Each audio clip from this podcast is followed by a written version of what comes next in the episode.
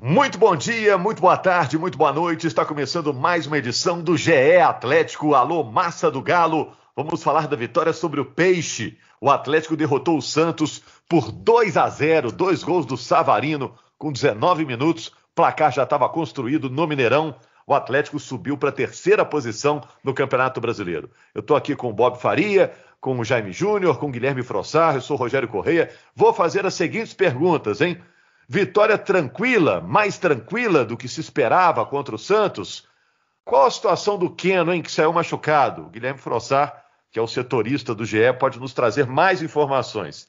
As mudanças que o Sampaoli fez para o jogo contra o Santos, botou o Natan, botou o Sacha, isso aí vai perdurar? Eles vão ficar agora até o fim do campeonato como titulares? E as críticas da torcida, hein? Hoje, ontem teve manifestação em frente ao CT, a cidade do Galo, né? Ontem que eu digo, terça-feira, dia do jogo. São críticas justas, são injustas? Vamos falar então com o povo aqui. Primeiro, saber se está todo mundo conectado. Tá ligado aí, Bob? Tô aqui, presente. e aí, Jaime, tudo bem? Ligadíssimo, Rogério. Um abraço a todos. Vou chamar aquela turma mais jovem que está lá no fundão da sala, Guilherme Frossar. E aí, Frossar? Beleza, Rogério, estou no fundão, mas estou atento aqui na aula, preparado para as pautas de hoje. vamos lá, vamos falar do jogo contra o Santos, 2 a 0 E aí, Bob, todo mundo é, meio preocupado porque o Santos tem uma garotada boa de bola, né? O Santos revela muitos jogadores. Esse time de garotos do Santos chegou a vencer o São Paulo quando o São Paulo era líder, mas o Atlético resolveu a parada rapidinho, né? Dois gols do Savarino.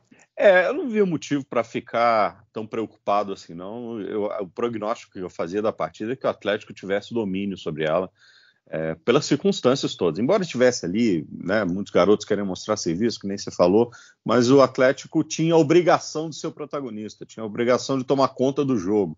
E na verdade o jogo se resolveu muito rápido. O Atlético resolveu o jogo e depois ficou, né? Tomou um sustinho aqui, um sustinho ali, um, um problema na defesa, outro lá, que é crônico do time do Atlético, né? Normalmente o Atlético sofre com isso, mas não teve grandes problemas, não. Acho que foi uma vitória bastante tranquila, assim, para dar uma, uma, uma, uma acalmada, inclusive, né? Nesse, nessa busca pela possibilidade de ainda ter o título. Jaime Frossar, para quem perguntar, né, no dia seguinte ao jogo, o pessoal pergunta, quem não viu, e aí, o Galo jogou bem? Jogou bem? O que, que vocês acharam? É, eu, achei, eu achei um jogo bem travado, Rogério, vamos dizer assim, mas é muito travado muito pelo que aconteceu no início também, né? Como você falou na abertura aí, o Atlético matou o jogo com 19 minutos. É, é um time bem jovem do Santos ali, bem imaturo em alguns pontos, especialmente na marcação. Aquele primeiro gol do Savarino ali deixa bem claro isso, uma bola recuperada pelo Atlético já no ataque, o Savarino fica com ela ali, consegue tabelar com o Natan e, e, entra na área ali com uma liberdade muito grande que certamente os titulares do Santos não dariam assim. E, e depois uma jogada muito bonita do Quino, né, um passe ali por cima da defesa e o segundo gol, o jogo estava resolvido com 19 minutos, o Santos em momento algum ameaçou reagir no placar, ameaçou virar o jogo. E aí o jogo ficou muito travado no meio, os garotos do Santos é, dando trabalho ali naquele setor, marcando forte. O Atlético também não fez aquele esforço para fazer o terceiro gol, sabia que não estava ameaçado. E, e, aí o jogo se desenhou assim. Não foi uma grande exibição do Atlético, mas o Atlético em momento algum teve o, o resultado ameaçado, precisava dos três pontos e, e consolidou com, com tranquilidade. Jaime. Eu quero destacar o que disse o Bob. O Atlético, apesar né, de estar enfrentando o Santos com o time reserva, de ter dado aquela resolvida no jogo ali com 19 minutos de partido no primeiro tempo, fazendo 2 a 0, com os dois gols do Savarino, o Atlético ainda cometeu vacilos na defesa. E esses vacilos na defesa não resultaram em gol graças ao Everson. Eu sempre faço questão de destacar quando o Everson faz boas defesas, quando é importante no Atlético, porque sempre existe a discussão entre Everson e Rafael. E acho que Everson é, é um bom goleiro. Acho que quando o Atlético sofre gols, e sofreu 41 no campeonato, é muito, é, não é culpa do Everson, é culpa de um sistema defensivo que não está tão azeitado como o ataque, que é o melhor da competição. O Atlético tem 56 gols marcados, com os dois marcados contra o Santos. O Atlético volta a ter o melhor ataque do Campeonato Brasileiro. Eu acho que o Sampaoli acertou na escalação para enfrentar o time reserva do Santos, não precisava jogar com Alan e Jair. Acho que foi importante tirar o Alan do jogo, colocar o Natan, um jogador mais ofensivo. E eu gostaria de ver o Natan tendo mais tempo de jogo agora. É, porque o Natan era um jogador muito importante para o Atlético. E, e, depois da lesão ele cai naturalmente de produção. E fez um bom jogo de uma forma geral com, com a equipe do Atlético contra o Santos. Então eu gostaria de ver o, o, o Natan tendo uma sequência agora como titular é, eu, sinceramente que gostaria de ver. E gostei também do Sacha no jogo. Puxa, o Sacha, é, ele teve momentos de falso 9, muitos momentos de meia. O Sacha, é, puxa, Sacha desarmando no meio de campo. É, teve um momento que o Júnior Alonso, não sei se vocês vão se lembrar disso, o Júnior Alonso fez isso em alguns momentos do jogo. Ele pegou a bola e foi levando até o campo do Santos, até o setor de intermediária. Numa dessas jogadas do Alonso, ele perdeu a bola. E aí o Santos, com aquela meninada, foi aquela avalanche para o contra-ataque. Aí eu vi um Lourinho lá na área, voltando como um louco e entrando na área para poder compor a primeira linha de defesa. O que é aquele Lourinho ali? Era o Sacha. Falei, rapaz, mas ele está numa vontade, numa disposição de quem quer recuperar a posição de titular no time do Atlético. É, gostei muito do, do futebol apresentado pelo Sacha. Sinceramente, acho que para o jogo contra o Fortaleza, manteria Sacha no time. Engraçado você falar do Alonso, né? Porque de um tempo para cá a gente tem visto essa, esse tipo de postura do, do Alonso, de sair mais para o jogo. Normalmente o que acontecia era o que o Hever estava saindo um pouco mais. Eu acho que o São Paulo ele acabou variando um pouco esse negócio. Agora, é, com relação à defesa do Atlético, eu me lembro que eu estava conversando com, o com, com o Murici Ramalho, nosso querido professor Murici, e o, o, São Paulo ainda estava no Santos e tal, né? E estava chegando, estava começando a, a, o trabalho dele e tal, e a gente conversando, e falando assim, pô, esse time parece ter um desenho interessante e tal. Aí eles para mim assim, olha, esse cara não sabe armar defesa, por a, palavras do Murici. Falei, por quê, Mura? Porque a estrutura do time dele todo, e a gente, aí a gente estava assistindo o jogo e, tal, e, e realmente deu para ver isso. Assim, a estrutura do time dele todo é uma estrutura para quem está com a bola de frente para o adversário, é, conduzindo a bola para o ataque ou pressionando alto. Então a defesa dele, ele falava do time do Santos, a defesa dele constantemente é, tá mal posicionada, está mal, tá aberta e tal. Enfim, ele fez aquele trabalho no Santos se concretizou de que era um time que tinha realmente uma força ofensiva importante e tinha é, problemas na defesa. E acho que com o Atlético é a mesma coisa. É uma questão filosófica. É quase que é quase que é, é fundamentalista, para usar uma palavra que meu amigo Carlos Eduardo li nos outro dia, que eu achei que ela, ela descreve bem. É, não interessa o que vai acontecer, é como se, fosse, fosse monotemático nesse, nesse sistema. O legal disso é que tem uma filosofia. O legal disso é que mostra um time agressivo, que mostra um time que, é, que tem vontade de jogar. Quando dá certo. E aí, quando dá certo, o Atlético fica dono do jogo. E quando dá errado, quando o time consegue, por exemplo, que fez o Vasco, é, anular completamente as, as, as ações, não tem plano B é, que não seja tentar jogar o time para frente. Né? Ainda que o São Paulo tenha, e isso é muito, muito legal, porque assim, alguns treinadores eles têm um sistema de jogo, aqui um plano B, que sabe muito um plano C quando precisa jogar, jogar defensivamente. Ele tem vários, várias uh, uh, ideias na cabeça dele é, vou pegar o lateral, vou botar, vou botar para jogar de zagueiro, vou pegar o zagueiro para botar de meia, vou pegar o, o meia para colocar de ponta direita, e, vou, e ele arruma um salseiro e tal. E na cabeça dele aquilo funciona. E é muito legal. Quando funciona, é lindo de ver, mas quando não funciona também, vira uma confusão, dá um susto na torcida e quase sempre o resultado é catastrófico. É, vocês falaram do, do Júnior Alonso, né? Ele vem muitas vezes atuando quase como um meia ali, né? E ele tá à vontade ali, não, não é aquele zagueiro que aparece ali meio desesperado, meio desengonçado, ele fica à vontade naquela função de dar passes, procurar é. um passe mais vertical, né? Outro, é. outro dia jogou de lateral, né? Por isso, inclusive, ele é tão titular desse time, eu acho, Rogério. Ele é um cara que tem que joga com muita naturalidade ali pelo, pelo lado esquerdo do campo, né? Seja na zaga, seja como lateral e contra o Santos em uma parte do jogo.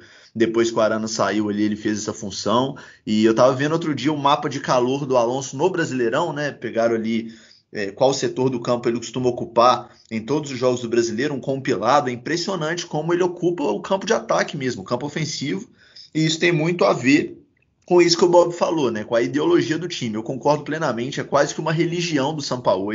Eu acho que a frase que talvez o São Paulo mais tenha dito na temporada em entrevistas coletivas foi a é, o nosso time se preocupa mais com o gol adversário do que com o gol próprio, né? Vai muito de encontro a isso com, que o Bob disse. Realmente ele tá pouco preocupado com a defesa, né? Ele até os zagueiros dele, prova disso é que até os zagueiros dele, quem ele mandou buscar, né, o próprio Alonso, ele mandou buscar muito mais pela característica de saída do que pela característica defensiva.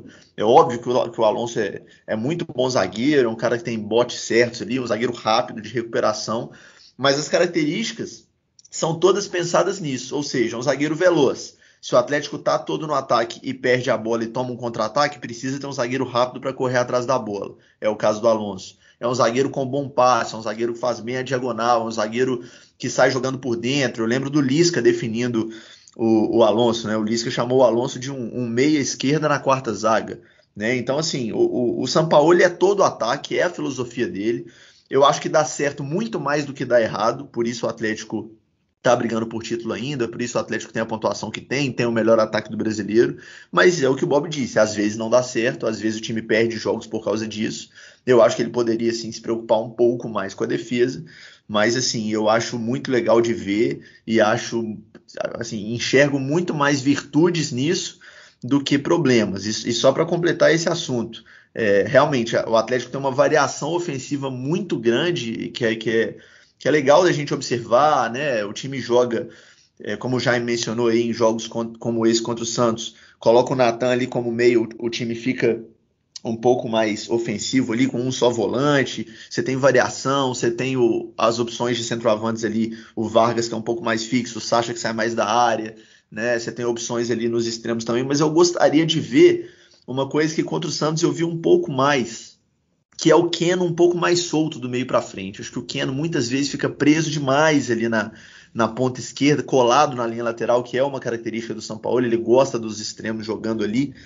Mas eu gosto quando o Keno tem uma liberdade maior de movimentação. Né? Contra o Santos, ele apareceu por dentro ali para dar aquele, aquele passe pro, pro Savarino. Savarino. É uma coisa que, o, que o, eu vejo muito o Marinho fazendo no Santos. Até estava comentando disso no Twitter outro dia. Eu acho que uma grande virtude do Cuca, por exemplo, é é dar muita liberdade para o seu jogador mais técnico, né, para o seu jogador mais talentoso. Era assim com o Ronaldinho no Atlético, é assim com o Marinho no Santos. E eu gostaria de ver São o Paulo um pouco menos preso o São por. O São Paulo fez isso com o Soteudo. Pois é. E pois tinha, é, tinha essa possibilidade. E o próprio Keno no Atlético, em determinado momento, no momento que ele fez mais gols e tal, ele tinha mais essa liberdade. Tinha. Agora, é, tinha, é, tinha um movimento diferente, assim, porque para dar para ele fazer essa diagonal e jogar um pouco mais perto do gol, é, e manter a estrutura do time, aquela estrutura que espalha a defesa do adversário, precisa ter alguém que faça a passagem que vá para o fundo. É claro que numa estrutura normal, é, quem faz isso é o, é o, lateral esquerdo. Então você tem o lateral esquerdo passando indo para o fundo, o, extremo pode fazer a diagonal e por dentro. Só que o Arana não faz isso. Né? É, o Arana normalmente está jogando mais por dentro, está jogando como um, um, outro homem de meio de campo e faz é, porque o Atlético joga com quando, quando, o Arana faz isso, o Guga vira o terceiro zagueiro, né? E o Arana vai jogar, jogar ali por dentro. Quando a jogada é do outro lado, inverte, mas tem funcionado muito mais pelo lado esquerdo. Então, quem faz a amplitude, como gosta de falar os treinadores, quem vai para o fundo, acaba sendo o Keno. E aí ele fica preso nessa linha de fundo e perde essa característica do um contra um mais perto do gol, né? Que tanto fruto deu para ele. Agora, deixa eu perguntar para vocês uma coisa. É, vocês falaram aí, o Atlético subiu para a terceira posição, está cinco pontos atrás do Inter. Lembrando que o Atlético vai disputar ainda 18 pontos até o fim do campeonato, ou seja, o Atlético está na briga pelo título, tem o melhor ataque e mesmo assim teve manifestação ontem na porta do CT. As críticas são injustas ou são justas levando em conta a expectativa que se criou depois das contratações para essa temporada 2020-2021. Se é, justo, se é justo ou injusta, podemos refletir aqui. Quero, quero ouvir meus companheiros. Mas uma coisa eu acho que elas são, elas são fora de hora. São totalmente anacrônicas. Então, são, é, é eu acho que assim, nessa reta final, o time brigando pelo título, tendo, claro, são possibilidades muito pequenas em, em relação aos outros que estão ali na frente. A curva está cada vez, a, a rampa está cada vez mais íngreme, é mais fácil descer do que subir mas está na briga. Então, eu, é, se são justas, insatisfação, algumas delas eu acho meio mimimi, assim, acho meio, meio bobo. É, ah, tira o Everson. Por quê? Quantos gols o Atlético tomou porque o Everson falhou? Né? É, é o Everson que, que, que, molda o sistema defensivo do Atlético? Não é. Ontem mesmo ele fez defesa importantíssima. É, outras eu acho que tem, tem algum valor, assim, ou tem, tem uma, uma alguma, alguma base, que são coisas que podem melhorar para a próxima temporada. Mas eu acho que elas são fora de hora. É, vamos recapitular aí, Frossarro, o que, que a torcida está cobrando. É, essa questão de Everson e Rafael, né? E que é curioso, porque o Rafael vem de um rival, e mesmo assim agora tem um apoio grande de parte da torcida atleticana. E essa cobrança da, da diferença dos resultados para o investimento que o Atlético fez. Mas o que, que o pessoal cobrou nessa manifestação, que parece que foi pacífica, né? Foi, foi pacífico, foi, foi tranquilo, foi lá na porta do CT, né, no momento ali da saída do ônibus em direção ao Mineirão. É, tem aquela coisa que todo protesto de torcida, há cobrança, que é, parece que é o único problema do futebol. Todo time que tá perdendo é por isso, que é a tal da raça, né? Ah, eu quero raça. Acho que em pouquíssimos casos o problema é raça, falta de vontade, jogador com sem, sem, sem correr. Acho que não é o caso. É, também concordo, acho precipitada. É, acho fora de hora, acho descontextualizado em alguns momentos. Também não acho que faz sentido nenhum essa cobrança exagerada em cima do Everson. Gosto muito do Rafael, acho muito Também. bom goleiro. Se fosse eu o treinador, o Rafael seria o titular, mas não há motivo nenhum para essa cobrança exagerada em cima do Everson, como se ele fosse o culpado pelos gols sofridos pelo Atlético. Ele teve pouquíssimo, se não nenhum erro ali, claro, aquela, aquela, né, aquele gol sofrido ali que é inaceitável. É, acho que o problema passa muito mais pelo sistema defensivo, que não é o foco do São Paulo, como a gente tem dito, do que pelo goleiro. Né? Acho que não tem faltado ali raça, vontade. Eu acho que o Atlético passou por uma oscilação muito grande no brasileiro, por, por motivos que a gente já debateu aqui no podcast. O Atlético teve né, o, o, surto de Covid, o Atlético teve um momento que o meio-campo ficou muito instável, deu uma recuperada, patinou em jogos é, realmente que precisava vencer. O jogo do Vasco foi um dos exemplos. Eu acho que tem que cobrar sim. Eu acho que o time pode jogar mais do que vem jogando, mas eu acho que foi no momento errado. Eu acho que mais ajuda, mais atrapalha do que ajuda, muito mais atrapalha do que ajuda. E, e esse papo de ah, queremos raça, tá faltando raça, é, é muito simplista enxergar o futebol de uma forma que eu particularmente não concordo. Mas é legítimo, o torcedor tem seu direito de fazer. Vale lembrar sempre, né, Rogério? É, esse tipo de manifestação representa uma parte da torcida, uma parcela da torcida. A torcida do Atlético é muito grande, foram ali centenas de pessoas na porta do CT, torcedores organizados, não significa que sejam essas as opiniões da grande maioria ali da torcida atleticana, mas achei fora de tom e fora de momento. É, até Deixa porque uma pandemia, né, podendo evitar aglomeração é melhor, né, Jaime? Tinha torcedor com máscara, consciente, tinha torcedor sem máscara, não é a hora, né? A gente está aí com, com, hospitais lotados. É, ô Jaime, acho também que o torcedor está com vontade de aglomerar. É, acho que isso também é um dos motivos, né? Porque para alguns torcedores o futebol representa muita coisa, é a vida do cara, então está com vontade de aglomerar. Mas talvez seja uma cobrança um pouco acima do tom, e como vocês disseram, né? Não é o momento, né? Ou seja pela pandemia, ou seja pela posição do time no campeonato, né? É, e, e apresentando aqui números para reflexão da torcida do Atlético. A campanha do Atlético no retorno do Campeonato Brasileiro é uma campanha muito boa. O Atlético tem 25 pontos no retorno. O Atlético, junto com o Bragantino, o Atlético tem a segunda melhor campanha. Aí. Se considerarmos os critérios de desempate, o Atlético tem a terceira melhor campanha. O Inter é o time de melhor campanha com 27 pontos. Bragantino e Atlético têm 25 pontos. O Atlético é o melhor mandante do Campeonato Brasileiro. Com a vitória contra o Santos, chegou a 39 pontos somados em 16 jogos em casa. O segundo melhor mandante é o Internacional, com 37. Então, a campanha do Atlético como mandante é muito boa, 81,25% de aproveitamento. O time em casa está fazendo muito bem o seu papel. O ataque, eu já disse aqui, é o melhor do campeonato, com 56 gols marcados. Então, o Atlético tem números importantes, está na disputa do Campeonato Brasileiro. Por que, que o Atlético não é o líder? Torcedor do Atlético está chateado porque o Atlético vacilou em momentos importantes da competição. Vacilou de ter perdido para o Botafogo, que é o lanterna do campeonato. Vacilou de ter perdido para o Fortaleza, que hoje é o primeiro time fora da zona de rebaixamento, lá no Castelão, em Fortaleza vacilou de ter perdido para o Bahia, de ter perdido para o Vasco, equipes que estão lutando contra o rebaixamento. É isso que deixa o torcedor do Atlético chateado, dos vacilos que o time cometeu. E se formos lembrar essas partidas, não foi porque o time não correu, não foi porque faltou raça à equipe, é porque o time cometeu erros técnicos, como o recuo do Guga naquela bola no jogo contra o Bahia, o recuo para o goleiro que ofereceu um gol ao time do Bahia, o passe errado do Alan no jogo contra o Botafogo, que ofereceu um gol à equipe do Botafogo. Então, nós estamos falando de erros técnicos que o Atlético cometeu e que resultaram em derrotas que deixaram o time hoje na terceira posição e não na primeira, como gostaria o torcedor do Galo. Cometeu aquele vacilo contra o Internacional no fim do jogo, que acabou resultando no gol do Internacional. Ali o Inter conseguiu levar um pontinho para Belo Horizonte. É, o, o, o, naquele momento, né, se o Atlético não vacila naquele momento, o Inter não levaria ponto algum. E o Atlético teria somado três e não apenas um ponto. Então e a questão os três gols contra o Vasco, vacilo, né, Jair? Sem falar, sem falar os três gols contra o Vasco. O Atlético vacilou muito, porque poderia ter feito 1 a 0 e na sequência tem o vacilo do Arana. Então estou citando aqui vacilos. O torcedor do Atlético pode pode é, reclamar muito desses vacilos, mas não faltou empenho para os caras. A questão não é essa. E vou dizer um negócio mais para vocês. O Atlético tem mais dois jogos agora pela frente, um em casa contra o Fortaleza o outro é fora contra o Goiás. Os dois próximos jogos, contra dois times que estão lutando contra o rebaixamento. O Goiás está no Z4, é o 18º. O Fortaleza é o primeiro time fora do Z4.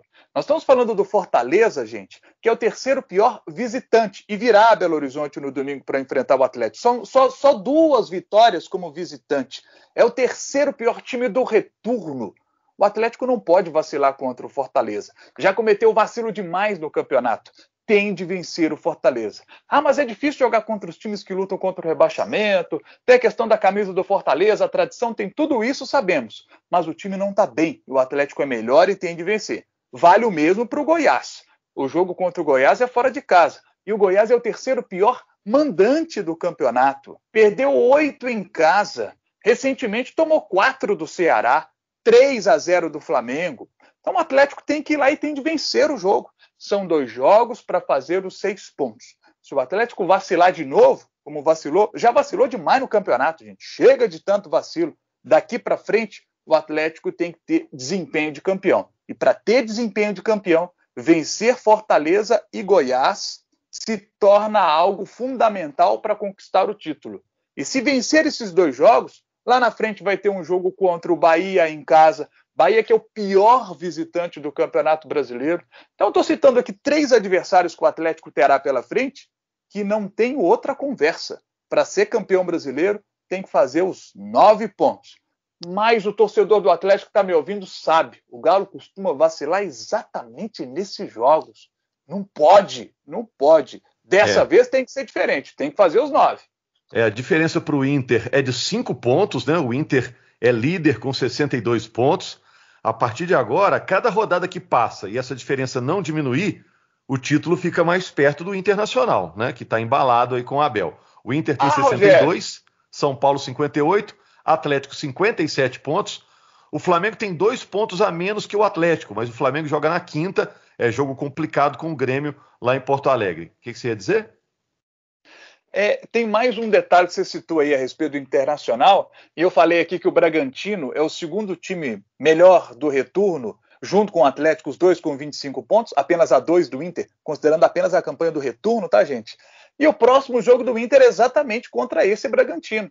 O Inter joga em casa, mas é contra um Bragantino que está muito bem no retorno do Campeonato Brasileiro.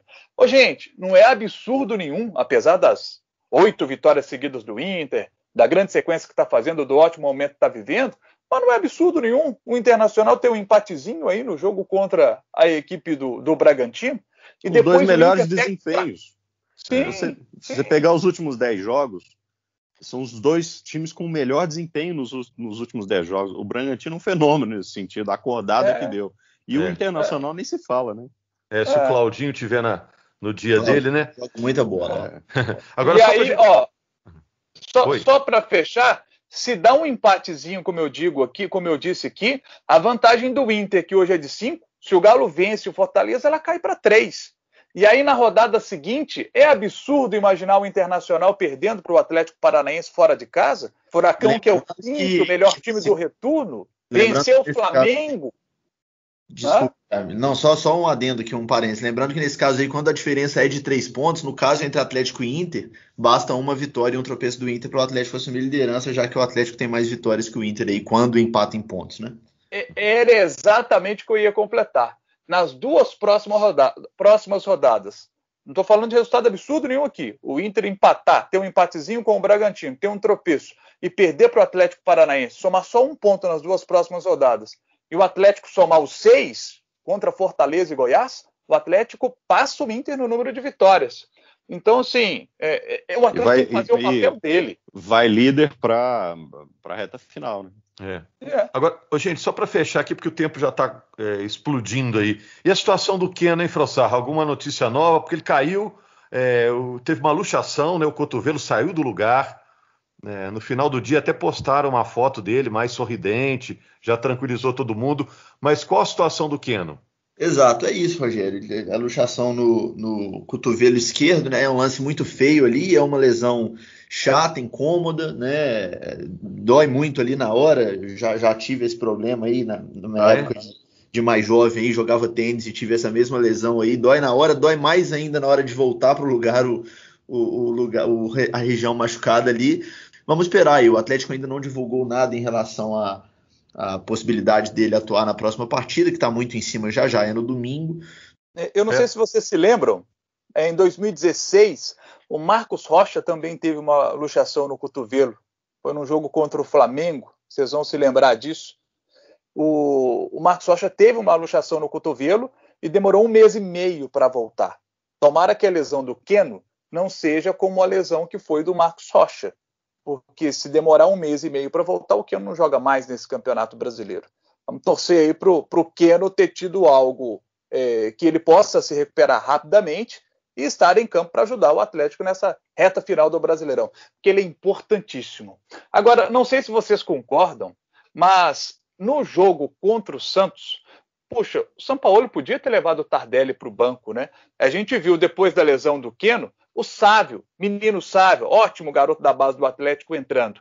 Puxa, eu gostaria de ter visto o Tardelli entrando ali naquele momento, para já ganhar alguns minutos de jogo. Ele precisa agora de, de minutos de jogo. O Tardelli está treinando bem, a torcida quer ver o Tardelli em campo, e o São Paulo nem levou o Tardelli. Até para a gente ter uma noção de como que o Tardelli está, para a gente poder avaliar aqui, é importante lembrar. Tardelli teve uma lesão grave, Tardelli jogou apenas uma partida na temporada, no ano de 2020, ele só jogou uma partida que foi o clássico contra o Cruzeiro, que ele jogou ali, entrou no segundo tempo, jogou ali uns 20 minutos.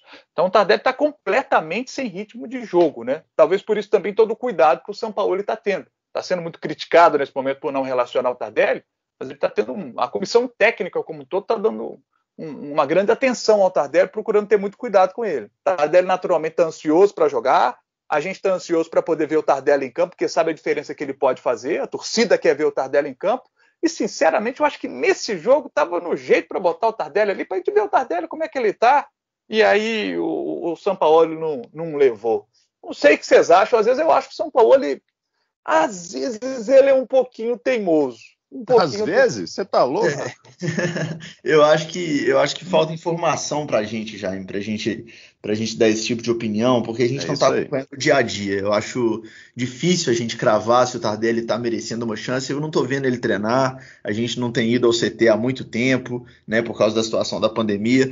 É, vale lembrar, o São Paulo lá atrás, no início, não lembro ali se foi no início de janeiro ou se foi ainda em dezembro, eu acho que foi no início de janeiro. Ele falou: gente, o Tardelli vai passar aí janeiro inteiro ainda se recuperando para tentar ajudar a gente na reta final, né? Avisou que o Tardelli ainda ia precisar de pelo menos um mês ali se recondicionando e, e a gente ainda está em janeiro, então eu, eu não me sinto confortável, particularmente, em cobrar uma presença do Tardelli nas relações se eu não estou vendo ele treinar. Não sei se ele está comendo a bola nos treinos ou se ele está a cada dois chutes na bola colocando a mão no tornozelo. Então. Ah, e vamos dizer uma é coisa. Para isso. Olha aqui, é, o, o, o, São Paulo pode ser chato pra caramba, ele pode ser sistemático, ele pode ser, ter problemas de comunicação e relacionamento, ele pode ter é, ser teimoso, feito uma mula, tudo isso ele pode ser, mas tem uma coisa que ele não é burro, entendeu? Então, se ele tem no jogador, no, no grupo dele, um jogador que pode resolver um problema que ele acha que o time possa ter e possa resolver esse problema, não tem motivo para ele não usar o cara. Não faz sentido. Então, na minha cabeça, eu digo o seguinte: é, se ele tem dois jogadores que estão com, com o mesmo potencial técnico para resolver um problema do time, vamos, vamos botar aqui o Tardelli e o X. E o X está com mais ritmo de jogo, está integrado no grupo de trabalho há mais tempo, é, tem, passou mais tempo nessa temporada é, ficando à disposição, enquanto o outro estava no departamento médico, e os dois têm o mesmo tamanho, digamos assim, ele vai escolher o X, ele não vai escolher o outro, entendeu? É simples assim. A gente sabe o potencial todo do Tardelli, mas o, o, o São Paulo não pode ser burro é, ao, ao ponto de não utilizar o recurso por uma birrinha qualquer. Não acredito nisso, não acredito. É, vamos aguardar também a situação do Queno. Dependendo da situação do Queno, São Paulo pode até apressar de alguma maneira né, essa volta do Tardelli à relação é, dos jogadores disponíveis para os próximos seis jogos. Valeu, Bob, valeu, Jaime, valeu, Frossar. Valeu. Obrigado a todos, obrigado aí a massa do Galo. A gente está de volta com o GE Atlético na segunda-feira. Você pode indicar também o GE Atlético. Atenção para o endereço, hein? ge.globo barra GE Atlético, repetindo ge.globo barra GE Atlético. Toda segunda-feira a gente está com conteúdo aqui gratuito para vocês no podcast da Globo e também nos agregadores de podcasts. Grande abraço.